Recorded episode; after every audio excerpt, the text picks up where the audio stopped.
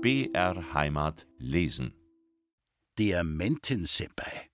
Eine altbayerische Wilderergeschichte. Diese Geschichte ist wahr. Alle Leute, die zwischen Tölz und Miesbach wohnen, kennen sie, und mancher würde es mir verübeln, wenn ich etwas dazu täte oder davon wegließe. Also will ich bei der Wahrheit bleiben.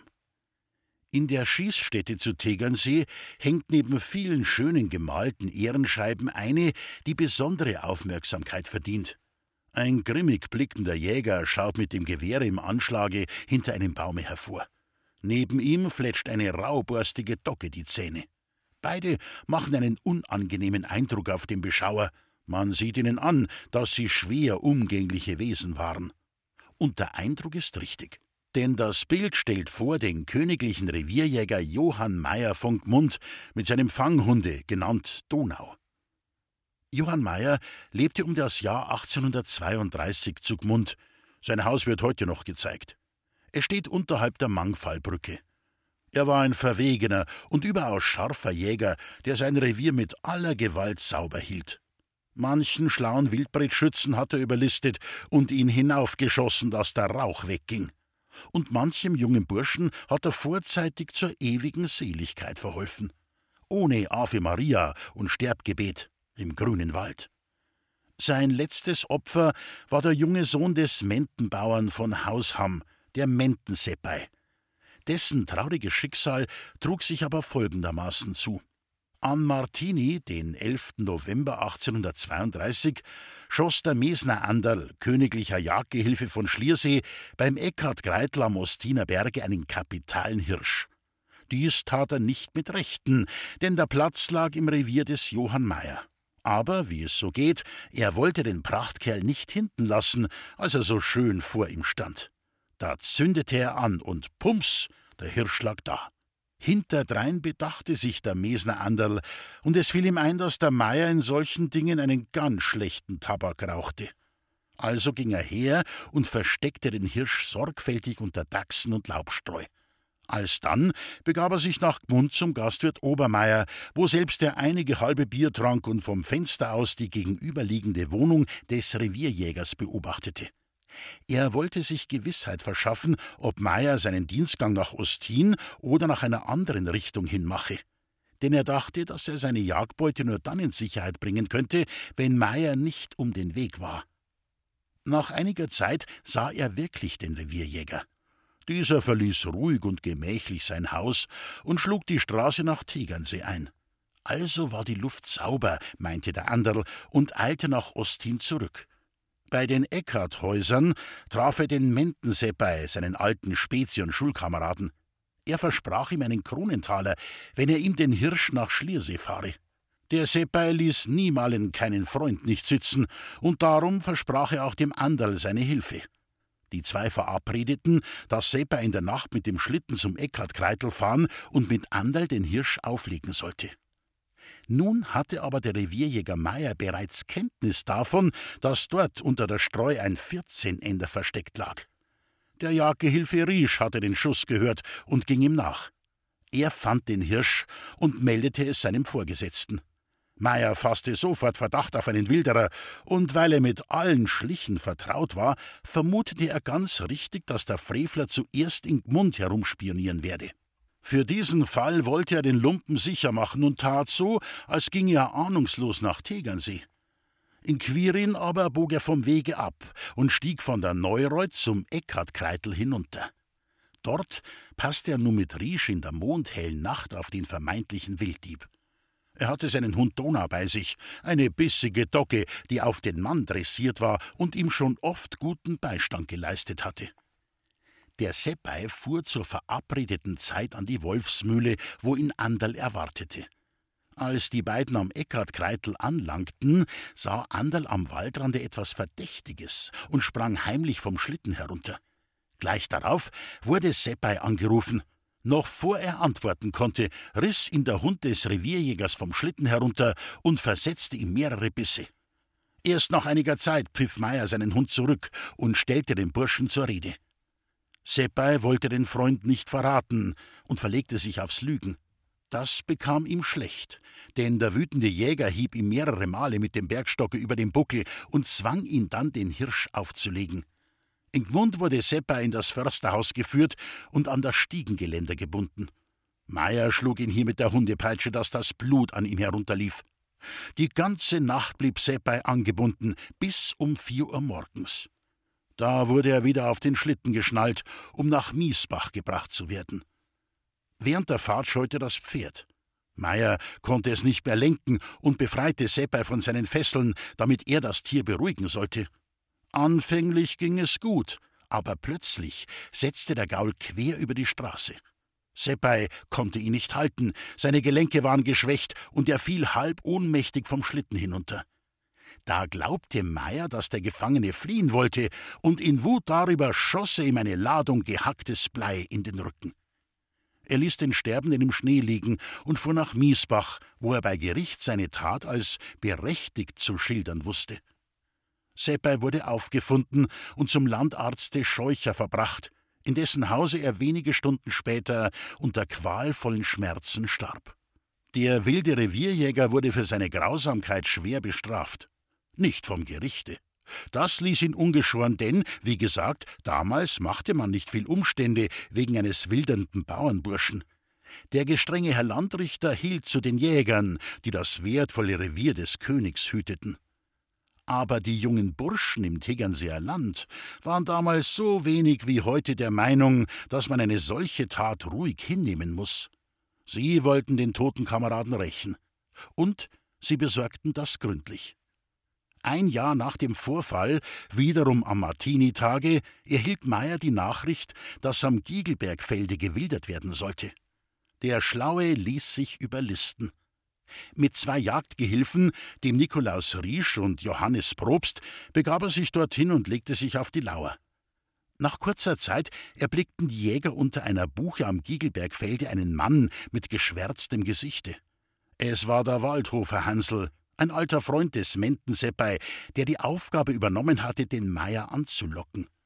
Die Jäger stürzten sich auf ihn, und die Dogge des Revierjägers richtete dem Burschen schon übel zu, als plötzlich sechs seiner Kameraden die Jäger umringten und mit den Gewehrkolben auf sie einschlugen. Meier fiel schwer verwundet zu Boden, ebenso Riesch, der Jäger Probst, stellte sich tot und rettete auf diese Weise sein Leben. Riesch starb den nächsten Tag, Meier erst im März des darauf folgenden Jahres. Er kam nicht mehr zum Bewusstsein und konnte die Täter nicht namhaft machen. Der Jäger Probst aber bezeichnete den Waldhofer Hansl als einen der Mörder, und da man auf seiner Brust die vernarbten Hundebisse fand, welche er im Kampfe davongetragen hatte, wurde er verurteilt zu 16 Jahren Kerker. Er verriet keinen, und so mussten die anderen Burschen nach mehrjähriger Untersuchungshaft freigelassen werden. Im Friedhofe zu Gmund liegen die erschlagenen Jäger. Auf einem alten Steine las ich die Inschrift Hier ruhet der ehrengeachtete Johann Meyer, königlicher Revierjäger in Gmund.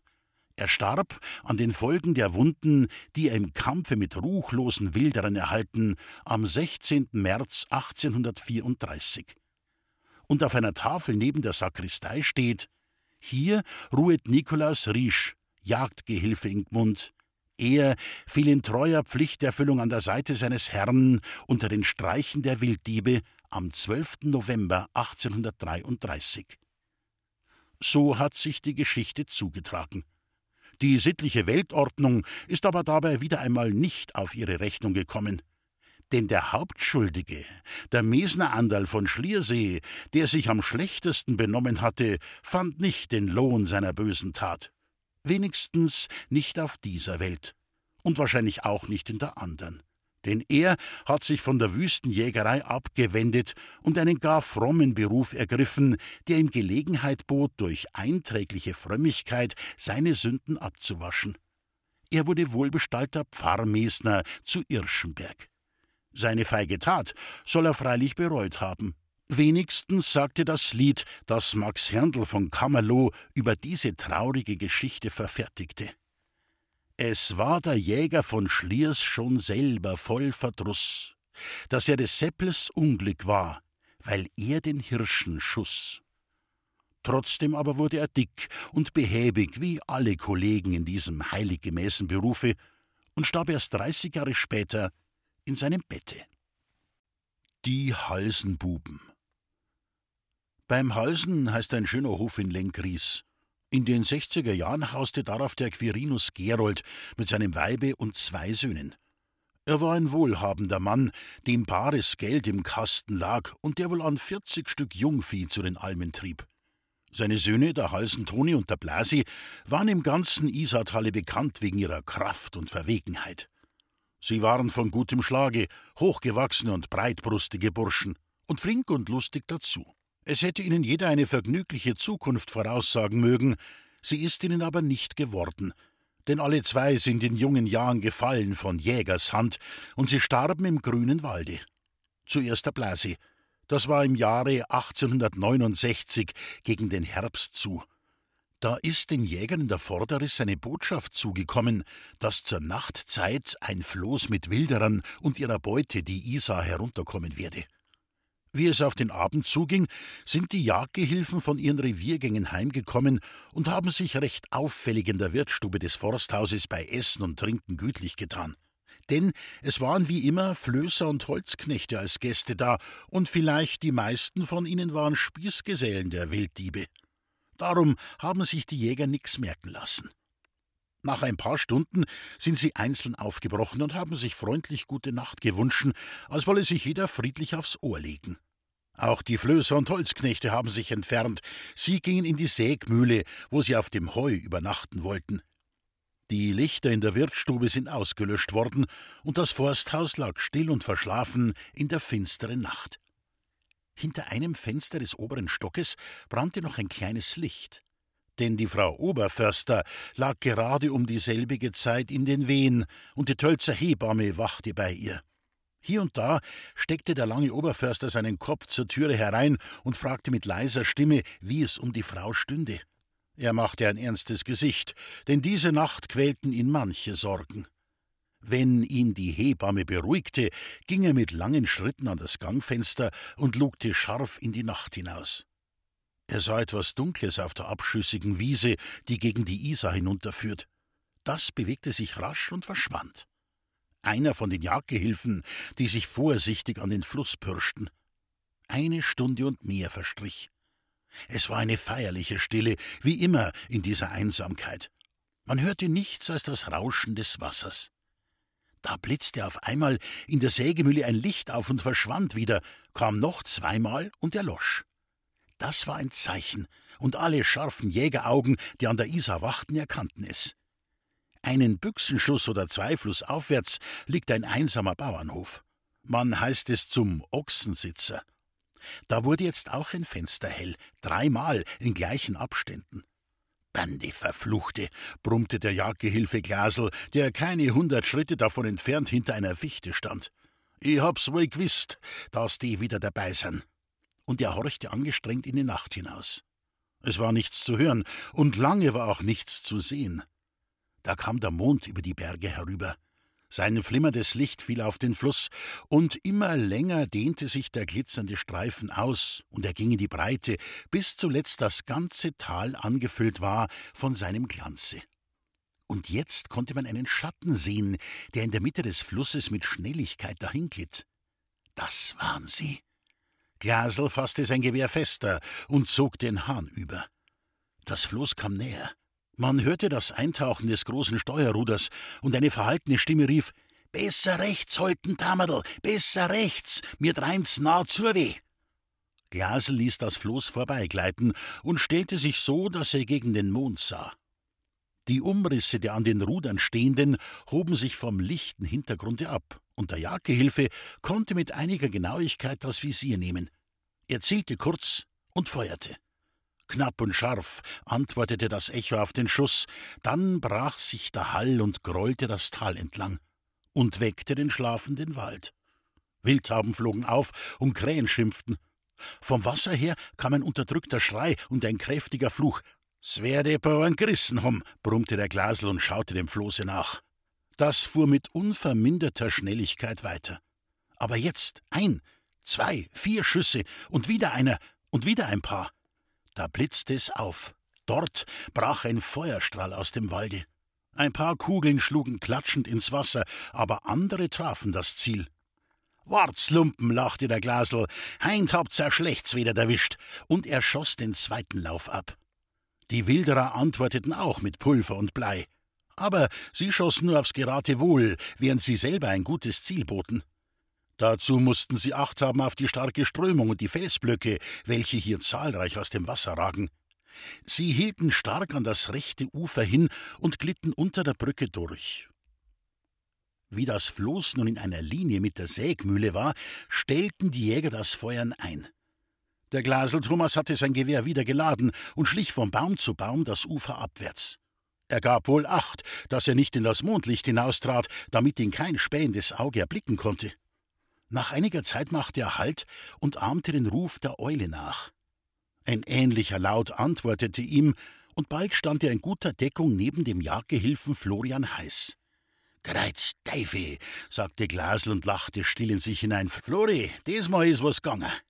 Nicht wenig, erwiderte Heiß. Bei den ersten Schuss hat's einen Nummer. Jetzt sag man't.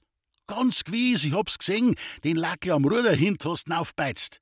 Auf den han ich auch geschossen, sagte Glasl, aber es wird noch mehr ein Treffer sein. Was lasst sie sagen? Die Lumpen haben voll Waldbrat am Floß gehabt und da werden sie sich fleißig dahinter eingeduckt haben. Mein zweiten Schuss hab ich einer da längst noch eingepfiffen. Vielleicht hat der auch noch ein bisschen was da. Recht war schon, gab Heiß zurück. Was der mir jetzt?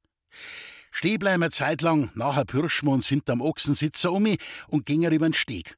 An der Brücken um dürfen wir uns nicht sehen lassen. Sie blieben schweigend stehen. Nach einer Weile stieß Glasl seinen Kameraden an. Da schau, Gobi! In der Sägmühle flammte ein Licht auf und erschien bald an dem einen, bald an dem anderen Fenster. In der Sarg sind's wach worden, flüsterte Heiß. Ah, da haben sie ja nicht geschlafen, die Tropfen, erwiderte Glasl. Jetzt gingen wir. Sie pirschten leise weg in den Hochwald. Im Forsthaus war große Aufregung. Die Schüsse hatten das Haus geweckt, die Dienstboten waren aufgestanden und hinausgeeilt. Im Krankenzimmer stellte sich die Hebamme erschrocken ans Fenster und horchte furchtsam auf den Lärm. Die Frau Oberförster richtete sich unruhig im Bette auf.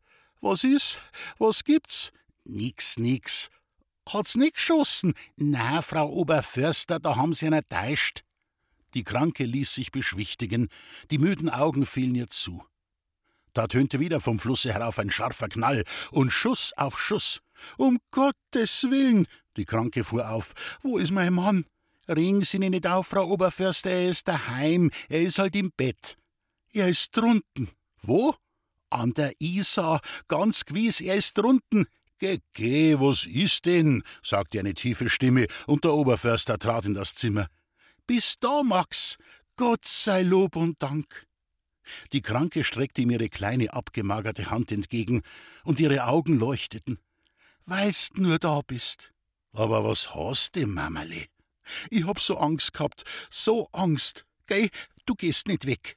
Ich bleib schon bei dir. Wer schierst denn da? Ah, deswegen brauchst du nicht kümmern.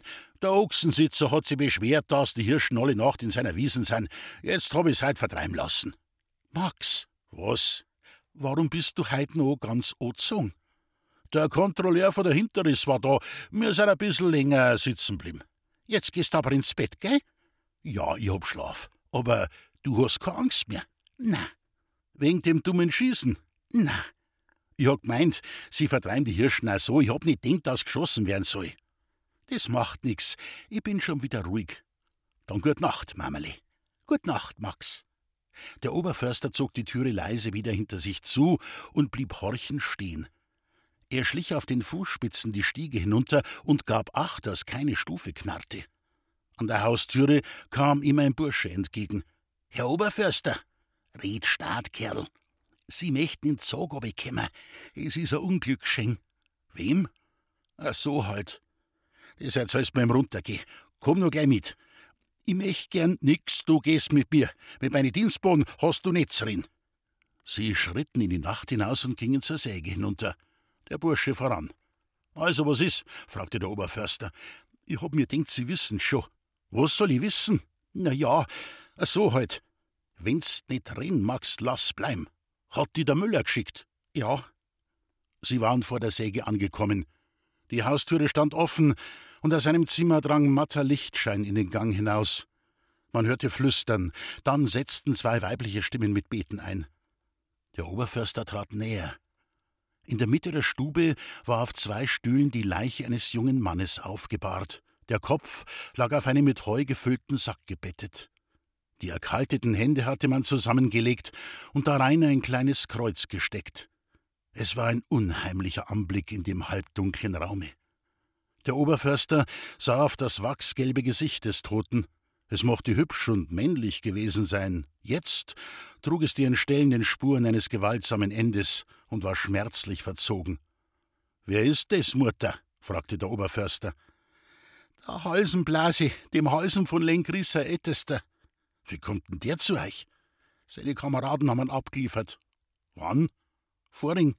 Mit dem Floß sind's gekommen. Sind's noch da? Nein, nein, sie sind gleich wieder weitergefahren. Warum hast du mich holen lassen? Es ist noch einer bei mir. Der braucht da Hilfe. Die Mutter deutete mit dem Daumen auf die Nebenstube. Der Oberförster ging hinein. Da lag ein Mann auf dem Boden, in eine grobe Kotze gehüllt, unter den Kopf hatte man ihm ein Kissen geschoben. Er wandte sein blasses, von einem starken Bart umrahmtes Gesicht dem Eintretenden zu. Wo fehlt's? fragte der Oberförster. Er ist schwer geschossen, ob am rechten Knie, sagte der Müller, und der Verwundete nickte zur Bestätigung. Ist er verbunden? Sehr wohl, und ein Einschuss haben wir mit Pulver eingerieben, das Blut aufgehört hat. Ja, der muss zum Doktor so schnell wie möglich. Ich schick gleich noch Lenkries. Der Verwundete schüttelte abwehrend den Kopf. Dann sagte er mit schwacher Stimme: Vergeht's gut, aber mir wär's lieber, wenn's mich selber auf Lenkries bringeten. Na, war ich daheim. Ja, haltet's die Fahrt aus? Tut's dir nicht weh? Nein, halt schon aus. Ich möcht heim.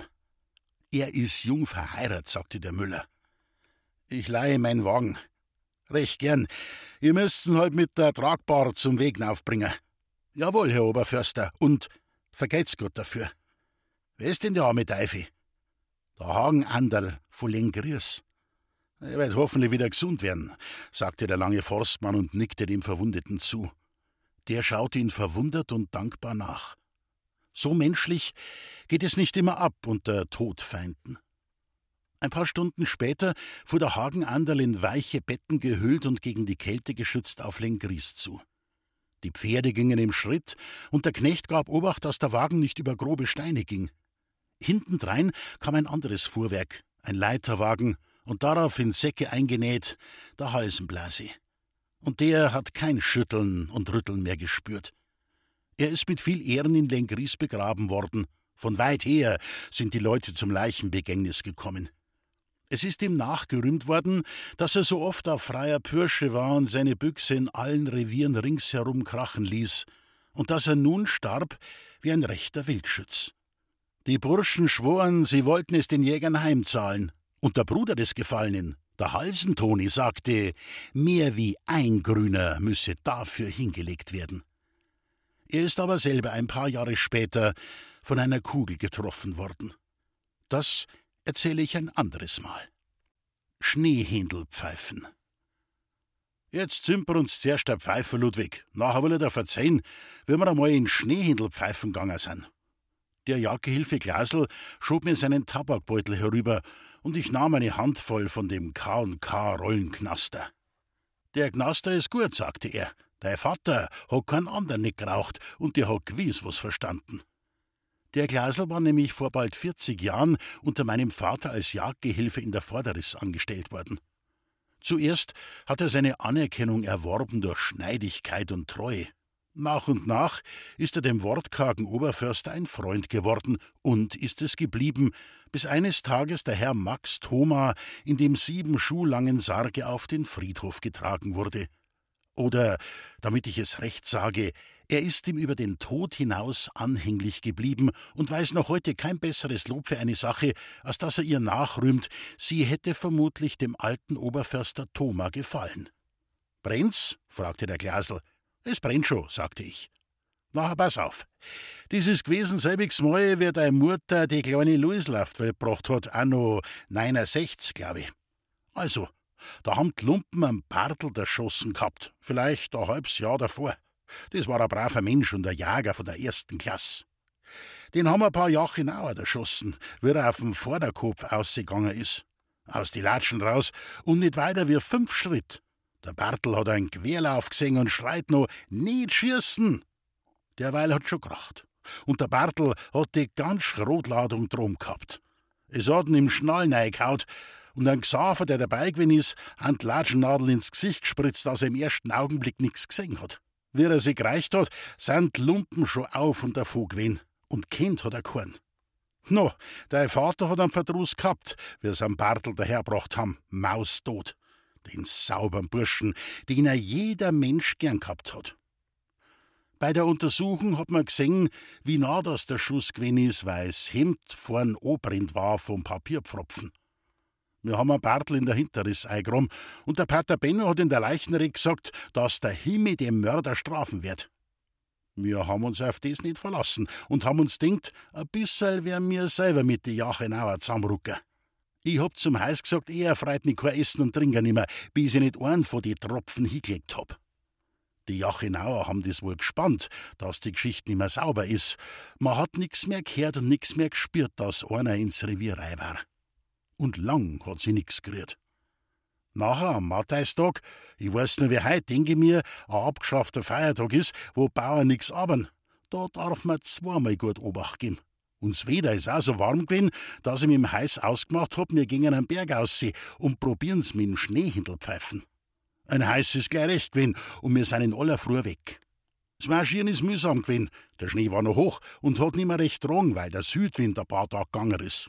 Bei jedem Schritt bist du reingefallen samt die Schneereif und hast dann aber gehabt, bis man einen Haxen wieder ausgebracht hat. Um eine acht bin ich am Platz gewesen. Der Heiß ist weiter drunter geblieben. Ich hab mir auf der Schneid angesetzt und hab schön starr umeinander geschaut. Man sieht von dem Platz aus in die Jachenau runter, und da ist mir wieder der Bartel eingefallen. Wir sind Spätzeln gewesen von lang her, und ich hab ihm die Stelle bei deinem Vater zugebracht. Er hat mir keine Schande gemacht, die drei Jahre, wo er da gewesen ist allerweil fleißig im Dienst und nüchtern. In der dritten Woche hat er schon ein paar Tiroler abgefangen und hat's vom Berg aber transportiert. Ein Scharnitzer ist dabei gewesen, ein Mordskerl, ein großer. Der hat sich unter den Weg einmal stellen wollen und war nimmer weitergegangen. Aber der Bartel hat ihn schon gange gemacht. Er hat ihn gleich niedergeschlagen, dass er Taxen in Tee gekriegt hat. Nachher ist der Tiroler wieder ganz handsam und fromm worden. Das ist überhaupt das Beste, Ludwig. Nur nicht lang umschauen mit den Lumpen. Und der Bartel ist so einer gewesen. Grit ganz wenig, aber scharf, wenn's drauf angekommen ist. Mit die Jachenauer hat er auch öfter zum Tor gehabt und deswegen haben sie nicht erschossen. No, das ist mir alles so eingefallen, wie ich auf dem Platz geguckt bin. Zuletzt haben wir gedacht, jetzt muss ich da einmal probieren mit dem Schneehändelpfeifer. Grad wie ich anfangen will, sehe ich was unter meiner. Ein paar kleine Feichten rieren sie und der Schnee fällt aber. Ich schau scharf ob und richtig. Gleich drauf kommt der Kerl aus dem Ticket mit einem geschwärzten Gesicht. So, denk ich mir, Mandei, da schau her. Du kimmst mir jetzt grad recht. Ich rühr mich nicht und wart, was der Lumpepper tut. Er bleibt stehen und luchst umeinander. Nachher steigt er wieder gegen mich auf und bleibt wieder stehen und straft ein Schnee von seinem Querlauf aber. Ich hab gleich gemeint, ich müssten kennen nach der Figur. Ein großer Kamerad mit eckerte Schultern und Bratzen so groß, dass man einen halberten Tisch hätte zudecken können damit. Wenn das nicht der Sargschneiderblase ist, denke mir, nachher bin ich nicht der Glasl. Und der Blase ist ein ausgemachter Lump gewesen. Tag und Nacht im Revier und gleich vierte mit Schießen. Dass der mit dabei gewesen ist, wir's am Bartel durch da haben, das soll hab ich nie anders geglaubt. Wenn ich einen Kugel auf dabei gehabt hätt, nachher hätte ich gleich abgeschossen drauf aber an so einen habe ich warten müssen und hab mich ganz stark gekippt. Er steigt allweil Hecher und jetzt han ihn schon kennt, wo er hin will. Hinter meiner ist ein guter Wechsel gewesen. Da hätte er sich vielleicht ansetzen mögen, und weil er allerweil umgeschaut hat, sind's gewiss noch ein paar dabei gewesen, die hätten ihm trieben. Er kommt allerweil näher. Warum rauchst du nicht, Ludwig? Mir ist Pfeifen ausgegangen. Ja, da muss der öfter anzünden, der Gnaster löscht gern aus, aber sonst ist er gut. Brennt's? Brennt schon, sagte ich. Also, der Lump kommt allweil näher und ich hab ihn schnaufen gehört. Er hat sich ein paar Mal plagen müssen. Auf 30 Schritt hab ich ihn herlassen. Nach fahr ich auf und bums, schieß er mitten ins Gefries. Den hat's umgelegt. Er folgt gestreckt da links in den Schnee rein und rührt sich nicht. Mann, da denke ich mir, jetzt weißt auch, wie es ist. Ich bin aber nicht von meinem Platz weg, weil ich gemeint hab, es könnte noch einer nachkommen. Es dauert nicht lang, pfeift er heiß. Ich gebe ihm Start an und er birscht sie zu. Hast der Hindel? fragt er. Ja, sag ich. Wo ist denn? Da drüben pflackt's, sag ich. Und er schaut obi und sich den Lumpen. Da pfeift er durch die Zähne und lacht. So sagt er, aber ein bisschen groß ist. Jetzt bleibt da heiß, sag ich. Ich glaub allweil, der ist nicht allein gewesen. Sei noch grad start. Ich lad mein Schrotlauf wieder und der Heiß setzt sie neben meiner.